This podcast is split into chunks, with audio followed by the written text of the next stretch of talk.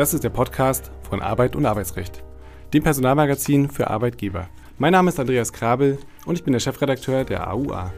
In der Reihe Kurz gefragt sprechen wir regelmäßig mit Dr. Jan Tibor Lellay. Er ist Fachanwalt für Arbeitsrecht und Partner bei Buse in Frankfurt. Professor Dr. Ulrich Koch, Vorsitzender Richter des Zweiten Senats am Bundesarbeitsgericht Erfurt, gibt beim 18. Kongress Arbeitsrecht Einblicke in die Tendenzen und Entwicklungslinien beim Kündigungsschutz. Melden Sie sich zum Kongress an, um diesen Vortrag nicht zu verpassen. Unter kongress-arbeitsrecht.de oder in der Folgenbeschreibung. Herzlich willkommen, lieber Herr Dr. Lellay, zu einer weiteren Folge Kurz gefragt. Heute sprechen wir über das Thema Workation. Arbeit aus dem Homeoffice oder mobil. Das sind mittlerweile alte Bekannte und es finden sich entsprechende Betriebsvereinbarungen und ausdifferenzierte Regelungen in den Unternehmen. Einen Schritt weiter geht das Modell Workation, lieber Dr. Lellay, wobei oder worum handelt es sich dabei, wenn wir von Workation sprechen? Wie ist dieser Begriff eigentlich zusammengesetzt?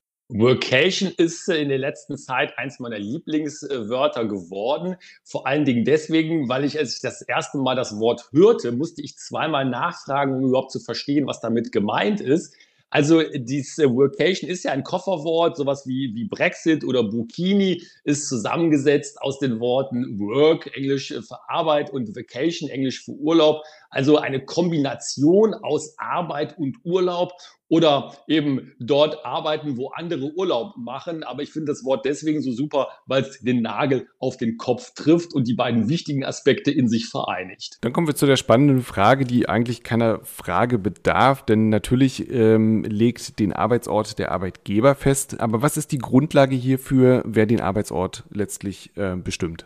Ja, ganz klassisch, wie Sie richtig sagen, Herr Krabbel, ist es ja so, dass der, der Arbeitsort äh, in ähm, einem Arbeitsvertrag genannt wird, nicht? Also die berühmte Formulierung, äh, Ihr Dienstsitz ist äh, Leipzig oder Hamburg oder wo auch immer, kann sich aber auch aus Betriebsvereinbarungen empfehlen, ergeben und ähm, insgesamt ist es ja so, ähm, dass auch gerade jetzt mit Blick auf das Nachweisgesetz immer eine schriftliche Vereinbarung dazu ähm, empfohlen wird. Also der Arbeitsvertrag ist und bleibt dort der Klassiker. Und dann hat man das Ganze auch so geregelt, dass jeder weiß, woran er ist. Ja, dann kommen wir zu der eigentlichen Vereinbarung zur Workation. Wie wird diese formuliert und was muss dort geregelt sein? Vielleicht trennen wir da so ein bisschen äh, das individualrechtliche, also die einzelvertragliche Gestaltung und möglicherweise die Betriebsvereinbarung. Ja, das ist ein guter Ansatz, den ja auch viele Unternehmen zurzeit verfolgen. Und interessanterweise, und Sie hatten das ja auch im Intro angesprochen, ist in vielen Unternehmen das Workation etwas, was entsteht aus Vereinbarungen, die auch gar nicht jetzt mal so alt sind, aber schon doch etwas länger, Stichwort Coronavirus-Pandemie, also aus Vereinbarungen, die existieren zur mobilen Arbeit. Ja, das ist auch ähm, häufig die Grundlage für eine Workation-Regelung. Und ähm, da gibt es dann eine entsprechende arbeitsvertragliche Vereinbarung, äh, die dann die Dinge enthält, wie die Arbeitsschutzvorschriften, die eingehalten werden müssen, Arbeitszeit, Arbeitszeiterfassung, Datenschutz, die Ausstattung, Kostenerstattung äh, für Aufwendungen und so weiter und so weiter. Das sind also die klassischen Dinge, die da eine Rolle spielen. Und man kann dann auch noch weitergehen und sagen, ich gieße das Ganze in eine Betriebsvereinbarung. Das geht ja auch. Ähm, vor allen Dingen, wenn ich da Rahmenregelungen vorsehe, zum Beispiel, wer darf denn grundsätzlich Workation machen? Das hat ja einen ganz ähnlichen Aspekt wie wer darf denn mobil arbeiten? Also da gibt es Überschneidungen. Man kann also sagen, klassischerweise eine einzelvertragliche Vereinbarung, Zusatz zum Arbeitsvertrag oder auch eine Betriebsvereinbarung. Das klingt jetzt alles relativ ähm, simpel, gut und einfach und vor allem auch gut vorbereitet, wie Sie es äh, sagen. Aber welche Risiken bestehen bei diesem Modell? Und wir würden jetzt erstmal den Arbeitnehmer ausklammern. Welche Risiken bestehen bei diesem Modell für den Arbeitgeber? Das ist ein ganz wichtiger Punkt und ich glaube, da äh, hat der Charme des Wortes Workation ein wenig äh, leicht, glaube ich, will ich gar nicht sagen, aber blauäugig gemacht. Manche Unternehmen, die sehen ja ihre Mitarbeiter da wo irgendwie unter Palmen entspannt auf dem Laptop rumtippen. Äh, und manchmal, äh, Gott sei Dank nicht sehr häufig, aber manchmal gerät ein wenig auf, aus dem Blick hier, wo die Schwierigkeiten liegen äh, können. Äh, zum Beispiel geht es erstmal damit los, dass ja diejenigen äh, Kolleginnen und Kollegen, die auf Workation sind, kurzfristig eben nicht im Büro zur Verfügung äh, stehen. Meistens auch nicht so kurzfristig oder wesentlich längerfristig nur wie bei mobiler Arbeit, denn Workation, wie gesagt, die sind ja dann irgendwo weiter weg. Und dazu kommen dann auch eine ganze, eine ganze Palette von möglichen anderen Schwierigkeiten, datenschutzrechtliche Probleme, auch so etwas, ähm, wenn man sich überlegt, dass das ja im Ausland möglicherweise sogar in mehreren Ländern stattfinden kann. Also der Arbeitsnomade sozusagen, der dann da von Land zu Land zieht und überall Workation-Stationen macht. Und da kommen dann die berühmten steuerrechtlichen und sozialversicherungsrechtlichen Aspekte ins, in den Blick oder auch zum Beispiel solche Dinge, reine steuerrechtliche Betrachtungen werden da vielleicht sogar im Ausland Betriebsstätten begründet. Ähm, interessanterweise gibt es eine äh, aktuelle Verlautbarung der Sozialversicherungsträger, die sagen, äh, dass äh, eine Vocation im Ausland äh, als äh, Entsendung sozialversicherungsrechtlich zu sehen sei. Sie haben es ja auch schon angesprochen, wenn jetzt ähm, akuter Bedarf äh, spontan besteht beim Arbeitgeber, dass der Mitarbeiter wieder vor Ort ist. Ähm, inwiefern kann die Vacation da geskippt werden? Also können Mitarbeiter frühzeitig zurückgeholt werden? Und wenn ja, wann ist das sinnvoll?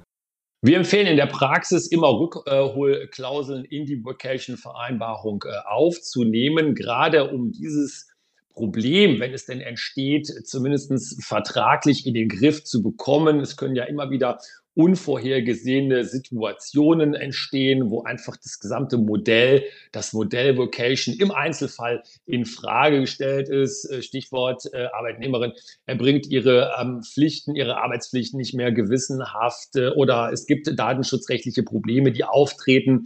Man muss sich dann immer genau überlegen, wie das formuliert wird. Stichwort Widerrufsklauseln, also Rückruf, Schrägstrich Widerrufsklauseln, die können schnell unwirksam sein, wenn die nämlich zu abstrakt formuliert sind und auch die Interessen der Arbeitnehmerinnen und Arbeitnehmer nicht berücksichtigen. Aber Fakt ist, es muss Best Practice der Vertragsgestaltung aus unserer Sicht, aus meiner Sicht eine Rückholklausel in der Workation-Vereinbarung geben. Nun ist der Vertrag ja das eine und das Gesetz das andere. Gilt denn immer deutsches Arbeitsrecht oder anders gefragt, wie lange darf der Arbeitnehmer ununterbrochen im Ausland eigentlich tätig sein? Ja, im Zweifel kommt es äh, immer darauf an, wo der gewöhnliche Arbeits- und Aufenthaltsort äh, ist. Oh, und äh, wenn jemand länger regelmäßig als ein halbes Jahr im Ausland ähm, arbeitet, äh, dann kann es auch zur Anwendbarkeit von ausländischem Arbeitsrecht führen. Manchmal wird versucht, das über eine Rechtswahl dann zu lösen in der Vocation-Vereinbarung. Das hilft aber nur bedingt weiter, weil die Rechtswahl eben erstmal zwar grundsätzlich möglich ist, aber nicht unbegrenzt äh, bezüglich der Dinge, die da geregelt werden äh, müssen oder sollen.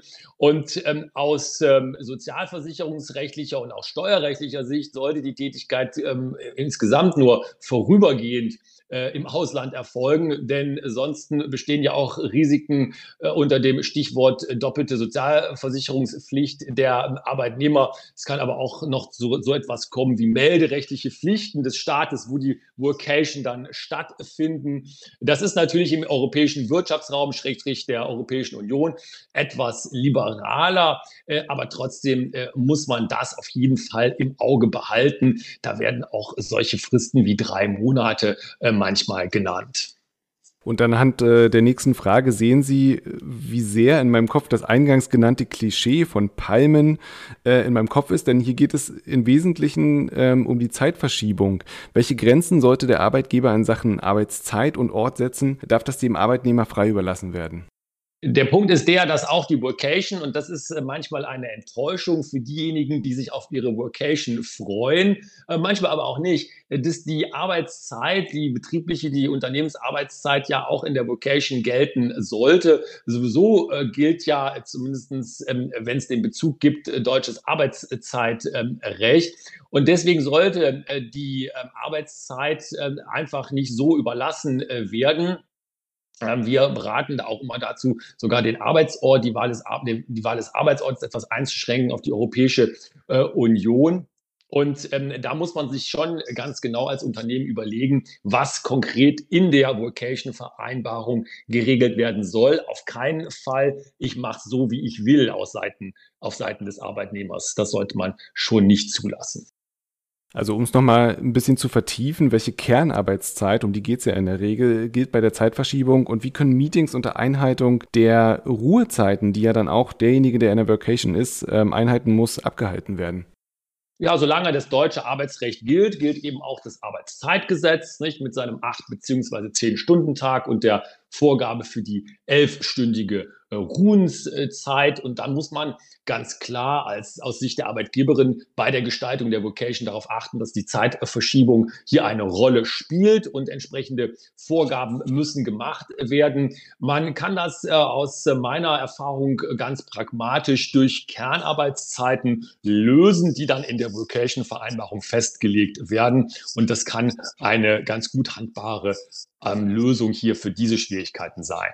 Und wir sprechen ja sehr gerne über die Unternehmenskultur und das äh, Betriebsklima. Da liegt es ja auf der Hand, dieses ganze Instrumentarium vielleicht mal zu nutzen. Sollte man als Incentive möglicherweise das ganze Team oder ein ganzes Team auf Workation schicken und das Ganze finanziell unterstützen? Natürlich immer vorausgesetzt, ähm, dass die Bereitschaft dazu da wäre. Ja, das machen viele Unternehmen, äh, die gerade sich jetzt mit dem Thema Vocation beschäftigen. Ähm, eine Teamregelung, so wird das ja auch manchmal genannt, die kann da einiges ähm, erleichtern. Äh, gerade wenn man jetzt über das Thema Zeitverschiebung äh, sich unterhält, weil das relativiert sich ja dann, wenn dieses Team oder mehrere Leute des Teams da sind, also an einem Ort sind. Und das hat auch sicherlich eine Gruppendynamik oder eine positive Gruppendynamik oder kann das haben, wenn die Mitarbeiter das in Anführungszeichen Anführungszeichen zusammen als Team machen. Äh, Schwierigkeiten, und das ist dann so die Kehrseite, die entstehen manchmal dann, wenn einzelne ähm, Arbeitnehmerinnen und Arbeitnehmer da nicht mitmachen wollen, zum Beispiel aus familiärer Situation und sagen, naja, ich würde das zwar schon gerne machen, mit euch zusammen am Strand sitzen, ich kann nur leider nicht, weil ich also zum Beispiel Sorgearbeit zu Hause zu tun hat. Das wirkt sich dann negativ äh, auf, aus und ist dann eben nicht mehr als Incentive zu sehen. Es ist also auf den Einzelfall bezogen sicherlich anzuschauen, aber als Idee und als Option sollte man sich das auf jeden Fall gut überlegen. Und da fiel auch wieder der, das Stichwort Strand. Als Alternative könnte man ja auch äh, darüber nachdenken und sagen, okay, das ist mir alles zu kompliziert, ich beschäftige vielleicht lieber Freelancer. Äh, worin liegen hier die Vor- oder die Nachteile im Vergleich zur Vocation eines festen Arbeitnehmers? Ja, der Vorteil ist äh, im ganz klassischen Sinne der, dass ich ähm, sämtliche äh, Regeln und Regularien, die sich so um das Arbeitsverhältnis oder den Arbeitnehmerstatus ähm, gruppieren, ja bei den Freelancern, bei den freien Mitarbeitern nicht mehr habe. Das heißt, die sind dann selbstständig tätig. Die sind nicht an Arbeitszeitgesetzvorgaben äh, gebunden. Äh, die sind weiterhin an Dinge gebunden wie Datenschutz und Verschwiegenheit, selbstverständlich. Aber insgesamt ist der Rechtsrahmen doch viel weniger strikt und ähm, das kann ein Vorteil sein. Allerdings ist es eben auch so, äh, dass ich das äh, dann nicht so gut in meine Unternehmenskultur integrieren kann. Und es ist ja auch eine grundsätzliche Frage für viele Unternehmen, wo möchte ich Freelancer einsetzen? Ähm, manchmal gar nicht so sehr ist das Workation ja oder nein, sondern eine grundsätzliche personalpolitische Entscheidung. Und ich sehe es in immer mehr Unternehmen, dass doch der Einsatz von Freelancern auch vor dem Hintergrund von eventueller Scheinselbstständigkeitsproblematik zunehmend kritisch gesehen. Zumal es ja vermutlich auch finanziell ähm, einen größeren Impact haben dürfte. Vielen herzlichen Dank, lieber Dr. Lellay, für diese Folge. Wir hören uns beim nächsten Mal. Tschüss, bis dahin. Dankeschön. Tschüss, tschüss. Sie möchten immer auf dem neuesten Stand bleiben? Aktuelle Inhalte, Gerichtsentscheidungen und weitere News aus der Arbeitswelt erhalten Sie auch mit unserem Weekly Briefing. Mehr Infos in der Folgenbeschreibung.